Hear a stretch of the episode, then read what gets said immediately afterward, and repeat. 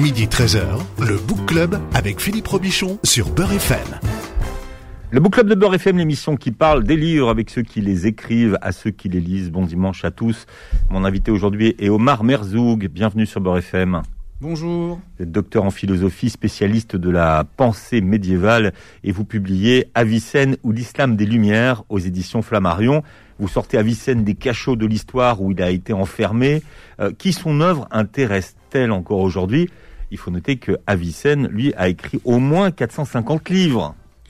Alors, euh, selon les spécialistes, euh, il, a- il en aurait écrit euh, un peu plus de 200, dont 161 sont authentiques.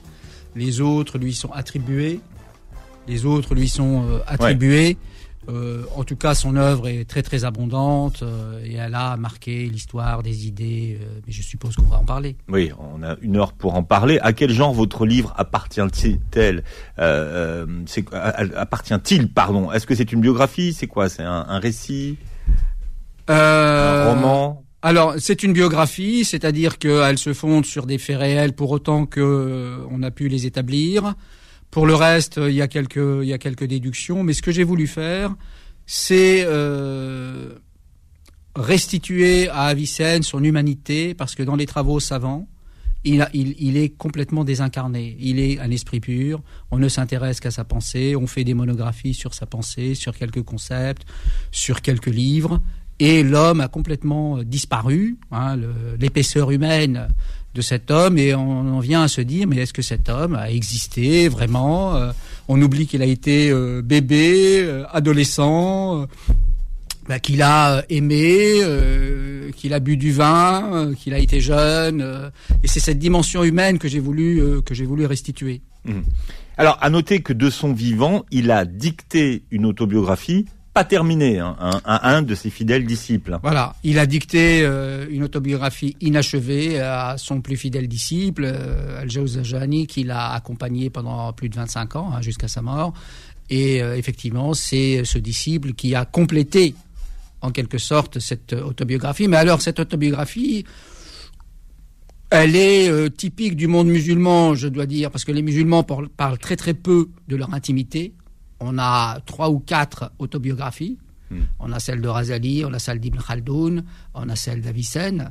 Et Avicenne ne parle pas beaucoup de son enfance. Non, Enfin, il ne parle pas de ses rapports avec ses parents. Non. Il ne parle pas de ses maîtres. Enfin, il parle un peu de ses parents, mais euh, pour le biographe, tout ça, c'est pas, c'est pas assez. Il n'y a jamais assez de renseignements pour le biographe. Et surtout, euh, il ne dit pas quelle est sa, sa vie intime. On ne sait pas grand-chose, par exemple, sur ses amours.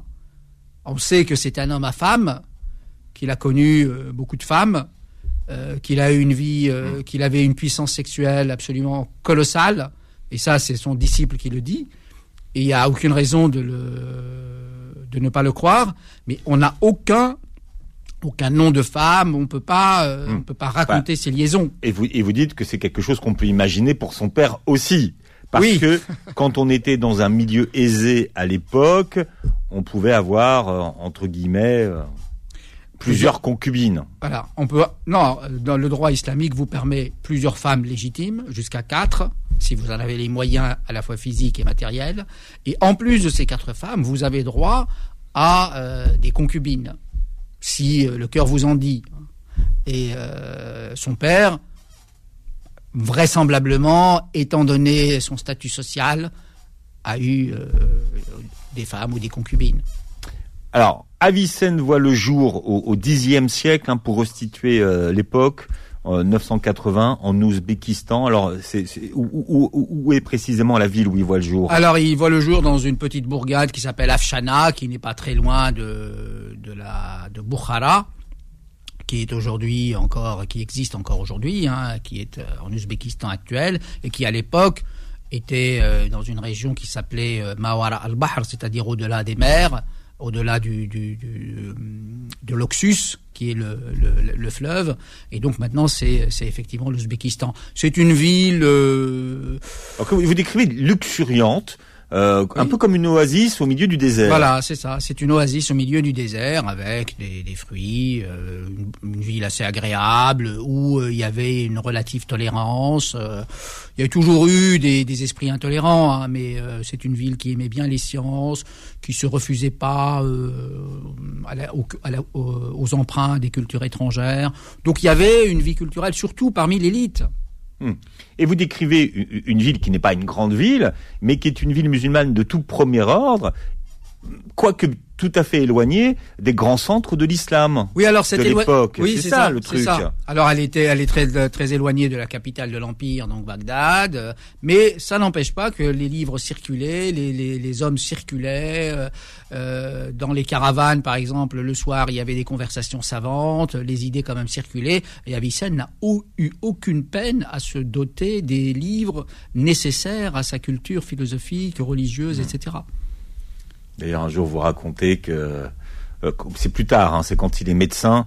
Euh, il est médecin, il va soigner le, euh, le vizir. Oui, c'est l'anecdote bien connue où il où, où toute toute l'équipe médicale échoue finalement à guérir le vizir Nouh ibn Mansour et ce jeune Avicenne qui a à peine 16 ans ou 17 ans parvient à le guérir. Alors vous imaginez euh, l'envie, la jalousie, euh, la colère que peut susciter euh, l'exploit d'un jeune homme devant finalement des médecins chevronnés qui, qui manifestement ont hmm. échoué. Mais qu'est-ce ce qui est intéressant, c'est ce qu'il demande en échange, puisqu'on lui dit, voilà, tu, as, tu as réussi à, guérir l'émir, Qu'est-ce que tu veux Et qu'est-ce qu'il demande alors? Il, il, demande d'avoir accès à la bibliothèque de l'émir, qui était une bibliothèque bien fourni, euh, où euh, il dit avoir lu des livres qu'il n'a jamais pu retrouver par ailleurs.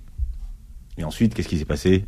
Bah, ensuite, euh, il a été obligé de quitter, de quitter Bukhara. Non, la bibliothèque a brûlé. Ah oui, la bibliothèque a brûlé, c'est ça. La bibliothèque a brûlé et on a accusé Avicenne d'avoir. Comme il n'y avait pas la numérisation à l'époque, le savoir qui était dans ces livres uniques n'était détenu que par cet homme qui les avait lus. C'est ça qui était. Exactement. Exactement. Intéressant. Euh, dans, dans, ce siècle où, où il naît, le, le Xe siècle, euh, l'Empire abbasside n'est plus ce qu'il était en fait. Hein. C'est le déclin de l'Empire abbasside. Alors l'Empire abbasside euh, n'est plus ce qu'il était déjà euh, dès le IXe siècle. Les signes de la décadence sont là, de l'émiettement politique sont là, puisqu'à l'époque d'Avicenne, il y avait trois califats. Donc il y avait Bagdad. Il y avait le califat à Bagdad qui n'était qu'un califat nominal, le, pouvoir. Les Abbassides, hein. Voilà, les Abbassides à Bagdad. Il y avait euh, les Fatimides, qui sont des chiites en Égypte, au Caire. C'est eux qui ont fondé euh, le Caire. Et il y avait un califat omeyyade à Cordoue, à l'extrémité occidentale euh, du monde musulman. Ça, c'est pour restituer un peu l'époque dans laquelle il voit le jour. Hein. Voilà, il y a un émiettement politique. le monde musulman est très divisé très divisé en sectes, en écoles. Euh, il y a les théologiens, il y a les soufis, euh, il y a les, ce qu'on pourrait appeler aujourd'hui les fondamentalistes qui proposent une lecture littéraliste euh, du Coran. il y a les, il y a les, les, d'autres d'autres types de théologiens. Il y a les quatre écoles. Donc le monde musulman est très divisé doctrinalement et politiquement. Donc l'image, si vous voulez, d'un islam unis, euh, qui parlent d'une seule voix. Tout ça, c'est ça relève de hmm. la mythologie. Hein. D'ailleurs, euh, Avicenne est le fils euh, d'Abdallah. Oui. Euh, son père est, est, préfet chargé de collecter des impôts, et c'est un Ismaélien. Oui, il s'est il s'est rallié à la secte, enfin secte au sens d'école, hein, pas, pas au sens de secte d'aujourd'hui. Il s'est rallié à la secte des Ismaéliens, qui est une branche dissidente du chiisme, et euh, cette branche dissidente, elle est très versée dans les sciences logiques, philosophiques. Euh, hum, à la limite, pour elle, euh, le religieux au sens courant du terme, les actes religieux, la prière, tout ça, bon, ça, c'est pour la masse, c'est pour les incultes.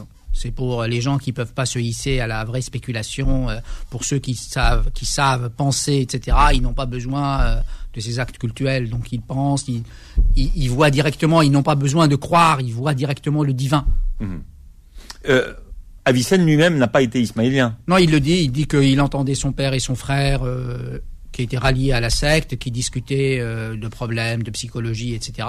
Et lui, il dit, mon âme, je me refusais à ce genre de spéculation. Mais il en a quand même subi l'influence plus tard, puisqu'il a été un grand lecteur de l'encyclopédie de tendance euh, ismaélienne, néoplatonicienne aussi, hein, parce qu'il y a beaucoup de néoplatonisme là-dedans, hein, euh, qui s'appelle Les Frères de la Pureté. Hein. c'est une encyclopédie dont on a gardé les textes, on a conservé ces textes, et une, c'est une école très philosophique qui cherche à concilier ce qu'on peut concilier de la religion avec la spéculation abstraite. Euh, des questions quand même subsistent sur euh, l'origine de son de son père. Son père, c'était quoi? C'était un, arabe, un turc, un persan, Alors son un, un, chinois? Son père était un afghan. On sait qu'il est né euh, dans une ville qui est aujourd'hui en Afghanistan qui s'appelle Balkh. Euh, Bactrie, son nom grec c'est Bactrie puisque visiblement les armées d'Alexandre sont allées jusque là. Et euh, je pense qu'il était, qu'il devait être persan, euh, mais on n'en est pas très sûr en fait, parce qu'on n'a aucun élément en fait.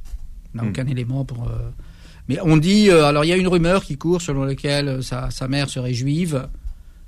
Le fait dans l'absolu est vraisemblable, mais je pense qu'elle était plutôt persane puisque son nom est hmm. persan. Non, je, Avicenne est un persan. Alors il s'appelle comment sa mère? On a parlé de. C'est Qui veut dire étoile. son père. Voilà. s'appelle Sétaré, mm. qui signifie en persan étoile. Euh, il est élevé en quelle langue? Alors, euh, sa langue maternelle a dû être le persan. Donc il a commencé par parler persan. Oui, et il a dû euh, très très vite apprendre l'arabe, puisqu'à 10 ans, il savait par cœur les 6200 et quelques versets du Coran. À 10 ans? Oui. Pas avant? Non, non, à 10 ans, euh, à 10 ans, euh, ou 9-10 ans, il a, mm. il a, il a mémorisé euh, l'ensemble du Coran, comme on le faisait à l'époque. Hein, ça, c'est pas, en, soi, c'est pas un exploit. Hein. Mm-hmm. Quel genre d'éducation il, il, reçoit? Il va, aller, il va à l'école coranique? Non, il a des précepteurs. Hein. Son père avait les moyens de, de, lui fournir des précepteurs, donc il n'est pas allé à ce qu'on pourrait appeler une, une, école coranique, avec tout ce que ça peut comporter de, de sévérité, parce que ça comme partout, hein, je veux dire, l'éducation passait surtout par le bâton et la sévérité. Mhm.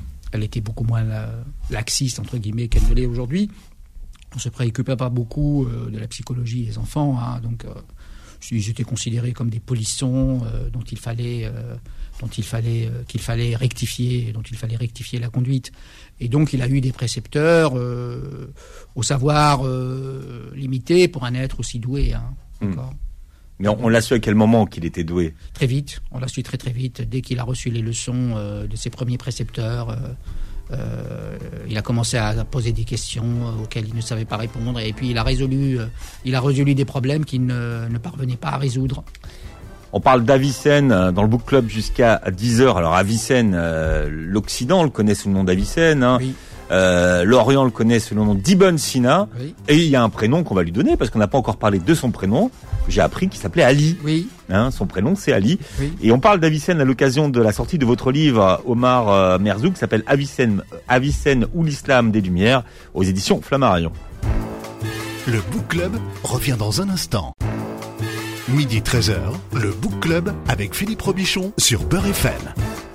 Alors on parle d'Avicenne ce matin euh, jusqu'à 10h. Mon invité s'appelle Omar Merzouk. Vous êtes docteur en philosophie, spécialiste de la pensée médiévale et vous publiez Avicenne ou l'islam des Lumières aux éditions euh, Flammarion. Vous avez essayé de rendre humain ce grand savant, hein, son grand savant euh, qui donne son nom à beaucoup d'hôpitaux. Hein, d'ailleurs aujourd'hui et pour lui restituer l'importance qu'il a eue et l'importance que sa pensée a eue. Alors, quels ont été ses premiers mots? Selon la légende. Hein. Alors, selon la légende, euh, je crois que ses premiers mots ont été euh, de... Mère demande pardon à la mère demande pardon à la servante. Elle n'a pas volé ta bague. Elle n'a pas volé ta bague, voilà, c'est ça. Et donc, euh, d'où vient cette légende en fait? Alors, je ne sais pas si c'est une légende, mais je ne peux pas en certifier l'authenticité. Mais quoi qu'il en soit, je la, je la cite parce qu'elle est euh, effectivement, euh, je pense, elle représente assez le personnage qui pendant toute sa vie a été euh, soucieux de, de restituer à chacun ce qu'il lui devait avec une honnêteté très très scrupuleuse. Hum, donc il n'a pas commis de plagiat, il a pas, il a toujours dit quelles étaient ses sources, il a hmm. toujours dit qu'il n'était pas d'accord. Et je pense que ça, c'est emblématique de sa probité intellectuelle. Et ça, hmm. c'est très très important. Oui. Bon, il était jeune hein, quand il a prononcé cette, euh, Oui. cette, cette phrase, puisqu'elle était censée le, le nourrir donc euh, au sein. Donc, Oui, il, il était jeune, et, euh, mais vous savez, euh, les bonnes choses s'apprennent tôt. Hein. Hmm. S'apprennent tôt. Alors, on se rend compte de son, euh, de, de, de ses incroyables capacités intellectuelles, hein, de capacités euh, intellectuelles extraordinaires au moment où il apprend le Coran. Euh, après l'apprentissage du Coran, il va s'intéresser au droit aussi. euh, Après, Alors, il va s'intéresser au droit. Il est très versé euh, dans l'école anéphite. le droit canon, donc c'était un, un- un- juriste. Voilà, c'était un juriste, un docteur de la loi. Hein, vous voyez, on peut être philosophe et docteur de la loi, contrairement à ce qu'on nous dit aujourd'hui, où euh, la philosophie est quand même mise au banc euh, dans les pays musulmans. Vous savez que dans les pays musulmans, on n'enseigne pas les philosophes musulmans. Hein. Parce que la philosophie qui est enseignée, c'est la philosophie occidentale. hein. Euh, la- la- ce que dit par exemple euh, Avicenne, Averroès. euh, Mais au moment, au moment, au moment où naît Avicenne, il y en a combien des, des philosophes musulmans? Il y en a quelques-uns, quand même. Il y en a quelques-uns et euh, qui bénéficiaient d'un certain succès puisque la jeunesse musulmane s'intéressait beaucoup à la philosophie. C'est ça qui a mis en colère les docteurs de la loi qui visiblement euh, n'aimaient pas la philosophie. Et vous savez que derrière, il faut pas croire que que ces gens-là ne, ne font que réfléchir. Hein. Ils sont pas dans un monde abstrait en réalité. Euh, L'attaque vigoureuse que subit euh, la philosophie dans le monde musulman depuis le Xe siècle, et ça continue, euh, elle est aussi motivée par des intérêts tout à fait pratiques. Hein. C'est-à-dire qu'il faut absolument avoir le monopole de, de l'idéologie, il faut tenir en main la masse, il ne faut pas que cette masse-là puisse réfléchir par elle-même. Faut la tenir. Et donc euh, les jurisconsultes sont, ont toujours été dans le monde musulman le soutien des, politiques, le soutien des califes, le soutien des émirs. Et ces émirs et ces califes n'ont jamais été des émirs euh, démocrates. Hein. Il faut, bien le dire. Et alors la philosophie dérangeait énormément parce qu'on apprend à penser par soi-même. Apprendre à penser par soi-même, c'est apprendre à reformuler les questions, c'est ne jamais prendre pour acquis euh, ce que un tel ou un tel dit, c'est toujours vérifier. Le monde musulman est encore sous le principe d'autorité. Aujourd'hui, par exemple, en France, les jeunes musulmans, bah, quand ils ont une question, ils vont voir un imam. L'imam leur dit voilà, il faut faire ci, il faut faire ça, et ils ne vérifient jamais. Ils ne vérifient jamais. D'abord parce qu'ils sont coupés de leur culture à cause de la langue. Ils ne maîtrisent pas la langue. Et donc, euh, la philosophie leur apprend à penser. Alors, ce qui est intéressant, c'est que d'abord, son père va euh, s'organiser pour qu'il puisse mémoriser le Coran, ensuite apprendre le droit, euh, le fiqh, et ensuite, c'est son père quand même qui va euh, vouloir qu'il s'initie à la philosophie Oui. et qu'il soit formé à la philosophie. Donc, de la part de son père, c'était déjà un acte d'insubordination pour l'époque. Oui, mais son père était déjà, euh, d'une certaine façon, dans la secte ismaélienne, et donc la secte ismaélienne aimait bien le commerce des idées, elle aimait bien euh, euh, les débats philosophiques, elle avait un certain nombre de thèses, donc il était complètement acquis euh, à la spéculation philosophique. Donc c'est normal, quand on est un père, de vouloir initier ses enfants à ce qu'on considère comme bon, meilleur, euh, fécond, euh, éveilleur, etc. Alors, son initiation, à- son initiation à la philosophie se fait euh, avec un texte, Lisa Gauger. Oui Qu'est-ce qu'il va en garder de cette... euh, Alors Li- Lisa, Lisa Gauguet ou Lisa Gauger, c'est un texte euh, de, de logique euh, et donc euh, bah, la philosophie, c'est d'abord apprendre à bien penser, apprendre à faire des déductions et, et puis c'était le texte quand même canonique de l'époque par lequel tout le monde s'initiait à la philosophie. Hein. Et donc il va très vite maîtriser tout ça, il va résoudre un certain nombre de questions que son maître n'avait pas résolues et puis après il va passer au gros euh, euh, au gros euh, au gros plat de résistance qui va évidemment, c'est le cas de le dire, lui opposer une résistance et qui est la métaphysique euh, d'Aristote. d'Aristote, qui restera le texte, le seul texte, dit-on, dans sa vie, Voilà. qui lui a résisté et euh, qui lui a posé beaucoup de questions. Alors il dit qu'il l'a lu 40 fois sans jamais rien comprendre. Alors il faut quand même dire que la métaphysique, euh, c'est un texte extrêmement difficile, euh, même aujourd'hui encore, euh, et que à l'époque, évidemment, euh, était euh, pas aussi bien traduit qu'aujourd'hui, euh, qu'il y avait pas mal de, termes grecs. euh, donc c'est un texte décousu. il y avait pas mal de, de paradoxes, peut-être de contradictions, qui étaient vues comme des contradictions. Et c'était des notes de cours. Hein, la métaphysique d'Aristote, c'est les notes de cours d'Aristote. Donc euh, décousu. Et puis Avi- Avicenne ne comprenait pas comment un, aussi grand esprit pouvait livrer un texte aussi désordonné, décousu. et, et c'est là qu'il va trouver son chemin de Damas, en quelque sorte. il va tomber sur un texte de, de son prédécesseur, Farabi. Al-Farabi. Alors, peut-être aussi, lui aussi, il faudrait consacrer des, des, biographies à Al-Farabi. Hein. Lui aussi, il faut lui restituer l'importance qu'il avait à l'époque. Alors, Al-Farabi est très très important, mais euh, pour un biographe, ça pose un problème parce que sa vie n'est pas assez aventureuse ni mouvementée. C'est ça le problème. C'est un de ses mentors, Al-Farabi, finalement Oui, c'est un de ses mentors. On peut dire ça Aujourd'hui, on dirait mentor, mais... C'est, ça, c'est un de ses mentors. Euh, il, a, il a beaucoup lu Al-Farabi, il s'en est beaucoup inspiré. Euh, et puis, il a évidemment euh, imprimé sa marque originale aux idées qu'il avait reçues de Farabi. mais Farabi, c'est un, c'est un très grand philosophe musulman. Musulman, oui, voilà. Chiite, hein, il était chiite, Farabi, très, très vraisemblablement. Mais euh, bon, les philosophes ne, se situent pas tellement par rapport au chiisme, au sunnisme, ils sont un peu au-dessus. Hein. Ils sont un peu au-dessus. Il a 12 ans, donc Avicenne, euh, quand il domine presque toutes les sciences qui devaient être maîtrisées à l'époque. Et donc à 12 ans, puisqu'il s'ennuie, il se tourne vers la médecine. Qui est une science facile, dit-il. Oui, mais il n'y a pas de fac de médecine hein, à l'époque. Euh, il apprend dans les livres. Alors il apprend dans les livres et puis il rencontre un médecin chrétien qui lui sert là aussi de mentor, euh, qui s'appelle euh, Al-Masihi, et euh, qui va l'initier aux, arcanes, aux secrets de l'art médical. Alors il apprend vite, hein, puisque dès 16 ans, il peut déjà soigner. donc il, connaît son Hippocrate et son Galien, qui sont les deux grands maîtres de, de, la médecine antique. il apprend donc, il les connaît par cœur. Et donc, euh, il ajoute évidemment euh, son expérience clinique au, texte de ses deux grands maîtres. Et c'est là qu'il devient un très grand, un très grand médecin. Hmm. il faut dire qu'en Orient. Alors, il y a un point d'interrogation quand même. Tout le monde dit qu'il était bien meilleur, euh, bien meilleur théoricien que praticien. Alors, ah, ça dépend. En Orient, il est considéré comme bien meilleur praticien que philosophe. Que philosophe, oui. Et en Occident, c'est plutôt l'inverse. En Occident hmm. chrétien, entre guillemets. Euh, euh, chez les musulmans, quand vous citez le nom d'Avicenne, tout le monde vous répond spontanément, c'est un médecin. Mhm. La, philosophie a été tellement engloutie, euh, enterrée en quelque sorte, qu'on ne se souvient plus que de l'Avicenne médecin.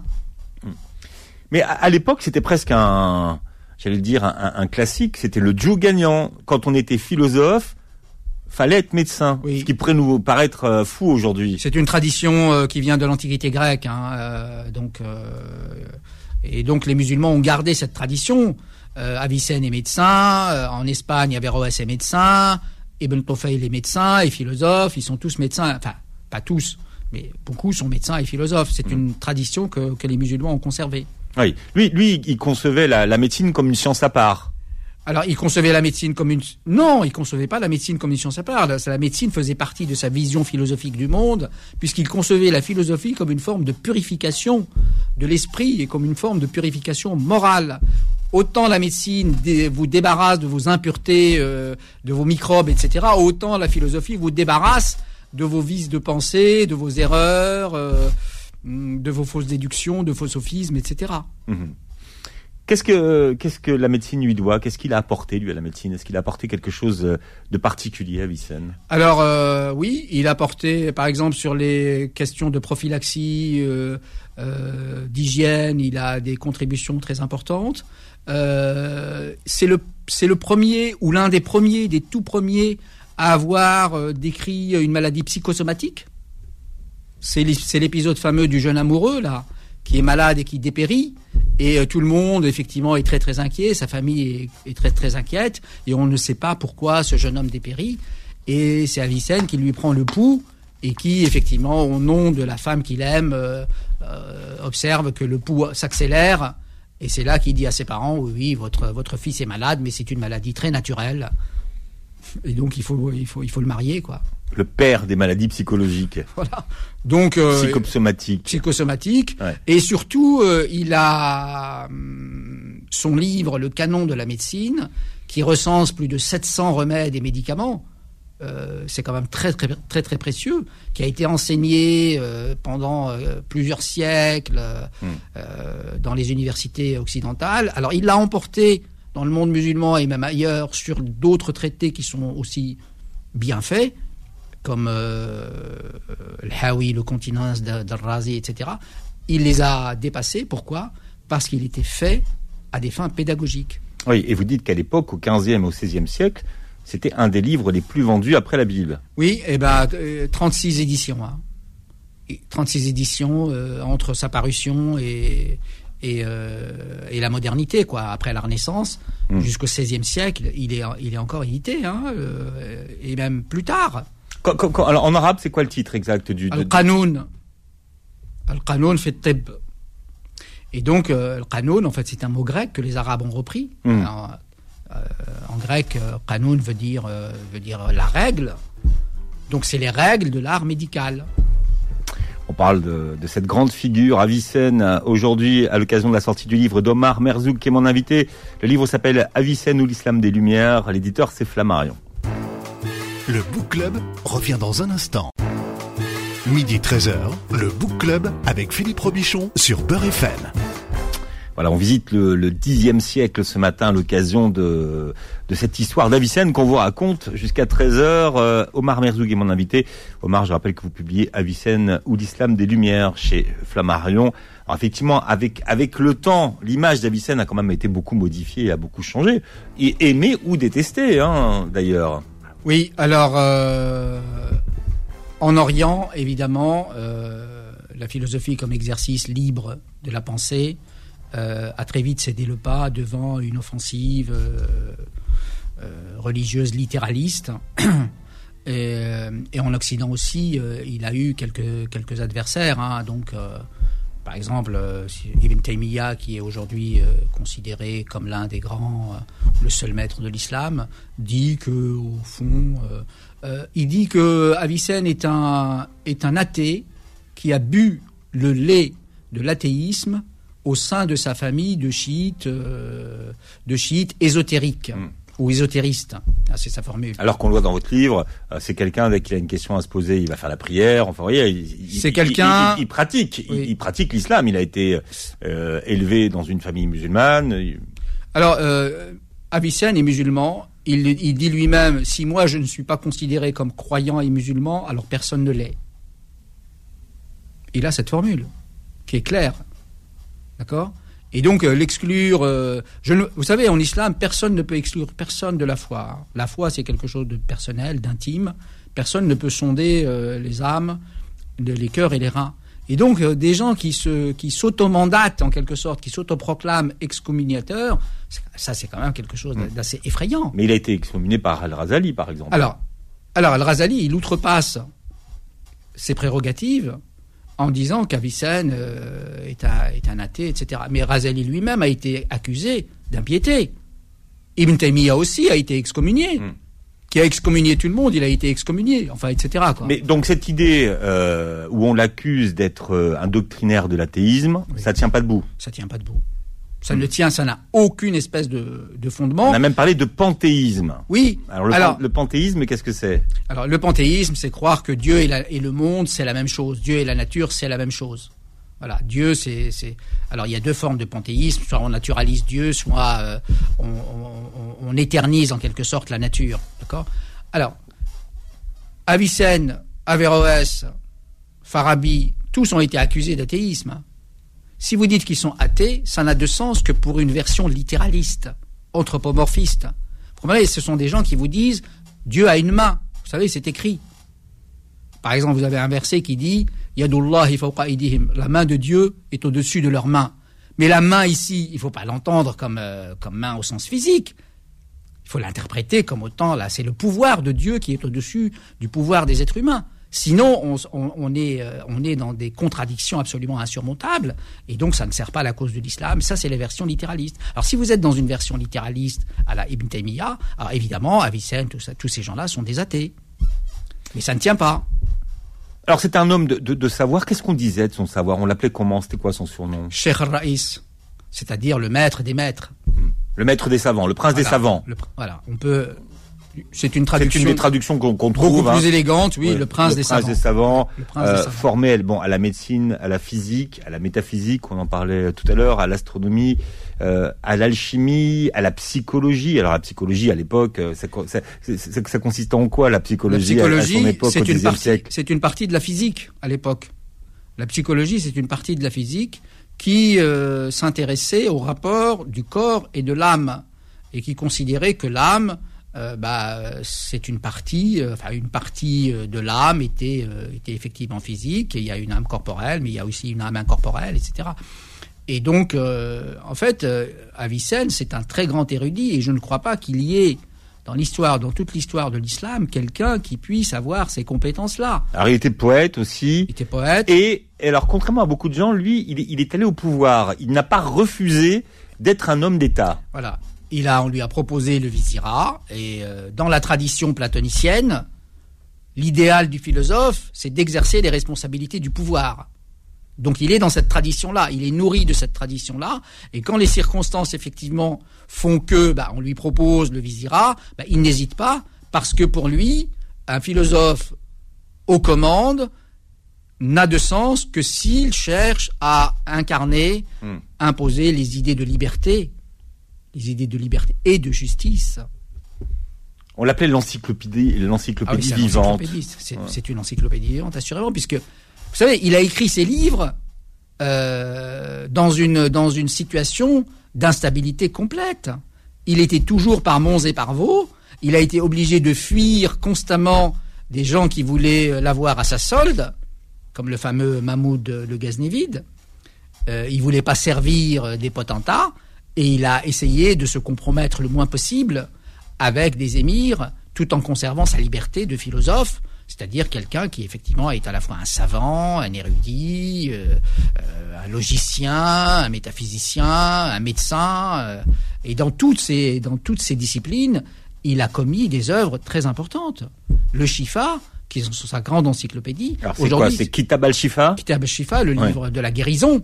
Voilà l'idée que Donc il y a, l'encyclopédie donc euh, de médecine dont on parlait tout à le l'heure, canon, le canon, Voilà. et ensuite il y a le Shifa. le livre de la guérison. Il appelle son grand livre de philosophie le livre de la guérison. Donc ça confirme l'idée que pour lui, la philosophie c'est un exercice de purification. hein. Et c'est dix volumes dans l'édition du Caire, dix gros volumes, qui heureusement a été conservé parce que beaucoup de ces textes ont été perdus. hein. Mhm. Dans le sac disparant euh, de 1036, 35-36, bah, beaucoup d'œuvres ont disparu. Il y a une grande encyclopédie qu'il avait rédigée qui avait disparu. hein. Aujourd'hui, ça se lit encore bien? Alors aujourd'hui, euh, non, parce qu'on est dans une époque euh, de, de domination musulmane. Quand vous interrogez les jeunes musulmans aujourd'hui ou les musulmans lettrés, ils, ils connaissent bien les grands, euh, les grands, euh, les grands savants religieux. Mais Al-Khwarizmi, le maître de l'algèbre, Omar Khayyam, l'homme qui a résolu des équations euh, du troisième degré, euh, Ibn al-Haytham, le maître de l'optique, connaissent pas, connaissent pas. Mais euh, ils vont connaître euh, l'imam Malik, ils vont connaître l'imam Ibn Hanbal, ils vont ça, ils, enfin, ils ne les lisent pas, hein, mais ils en ont entendu parler. Qu'est-ce que vous vous appelez euh, l'avicénisme Ça existe vraiment ou, ou pas? Ou c'est un, L'avicénisme, c'est ce que un néologisme? L'avicénisme, c'est ce que Avicenne a ajouté à Aristote et à Plotin. Mhm. C'est ça l'avicénisme. C'est un système philosophique qui euh, cherche à rendre compte d'un certain nombre de phénomènes, à expliquer la place de l'homme dans l'univers, à euh, comment dire, à formuler toute une métaphysique, euh, toute une morale, toute une poétique, toute une psychologie, toute une médecine. C'est ça l'avicénisme. Alors, il a pu vivre quand même grâce à des mécènes hein, à Oui. l'époque. Hein. On ne pouvait pas faire autrement. On ne pouvait pas faire autrement. Euh, vous savez, très rares sont les philosophes qui n'ont pas été persécutés. Il y en a, il y a Farabi. Pourquoi? Parce qu'il bénéficiait de la protection de Saïf ad-Dawla qui était un émir. Al-Kindi a été flagellé, le premier philosophe. Il a, été- il a été flagellé. Sa bibliothèque a été confisquée. Averroès a été exilé.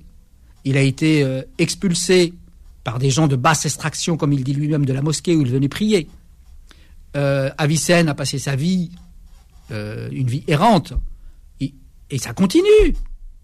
Ça continue. Hmm. Aujourd'hui, dans, dans le monde, aujourd'hui, l'Égyptien Zayd euh, Abu Nasr a été déclaré apostat par les, par les ulémas d'Al-Azhar. On l'a obligé à se séparer de sa femme parce que dans le droit musulman, une femme musulmane ne peut pas épouser un incroyant. Ils ont été obligés de s'exiler en Hollande et euh, après il est mort. Mais on...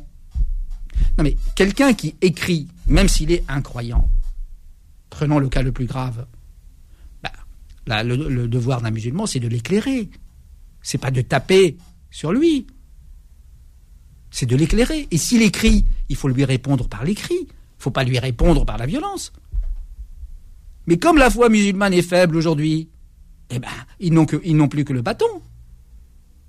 Quels sont euh, aujourd'hui, euh, Omar, les, concepts qui nous restent d'Avicenne Qu'on lui doit, qui sont vraiment des, concepts avicéniens hein Alors, euh, par exemple, il y a une contribution majeure d'Avicenne à la philosophie.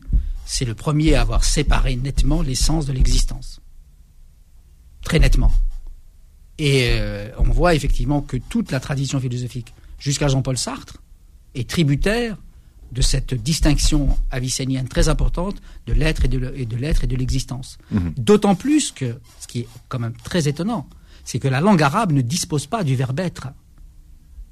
Lui, il écrit en arabe, il n'écrit pas en persan. Enfin, il a écrit quelques livres en persan, mais il réfléchit en arabe. Et en arabe, il n'y a pas de verbe être, au sens grec du terme. Et malgré cette absence de verbe être, il a réussi, ce qui est un exploit, à séparer, à distinguer scrupuleusement mhm. l'essence de l'existence. Où meurt-il?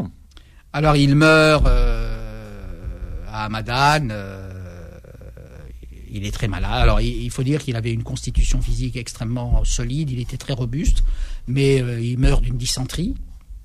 Et là aussi, il y a une légende que j'ai rappelée, la légende des flacons, etc., qui est assez savoureuse qui montre à quel point il avait une réputation euh, de génie de la médecine. Euh, hmm. euh, Allez-y sur la légende des flacons. Bah, avant de mourir, il, il, confie à un, de ses, étudiants ou à un de ses disciples le soin de, effectivement de concocter une, une formule qui est censée le ramener à la vie. Et effectivement, donc le disciple commence par, par observer toutes, toutes les règles, etc., et par lui administrer les fioles. Et euh, il voit effectivement la vie. Euh, il voit Avicenne renaître, euh, le hmm. corps reprendre ses couleurs, le visage. Et il est tellement ému que la dernière fiole bah, lui tombe des mains, il se casse. Et donc. Celle, celle, qui avait la clé, la dernière, la, dernière fiole. C'est ça, la dernière fiole. Voilà. Bon, la suite est dans votre livre. C'est passionnant puisque vous restituez un homme à travers son époque aussi, hein, une époque qu'on connaît mal. Avicenne ou l'islam des Lumières, c'est le titre de votre livre aux éditions Flammarion. Merci d'avoir été avec nous ce matin. Merci vous à vous. réécoutez l'émission en podcast euh, à votre convenance quand vous voulez. Et puis vous regardez la vidéo sur la chaîne YouTube de Beurre FM. Très bon dimanche. Retrouvez le Book Club tous les dimanches de midi à 13h sur Beurre FM.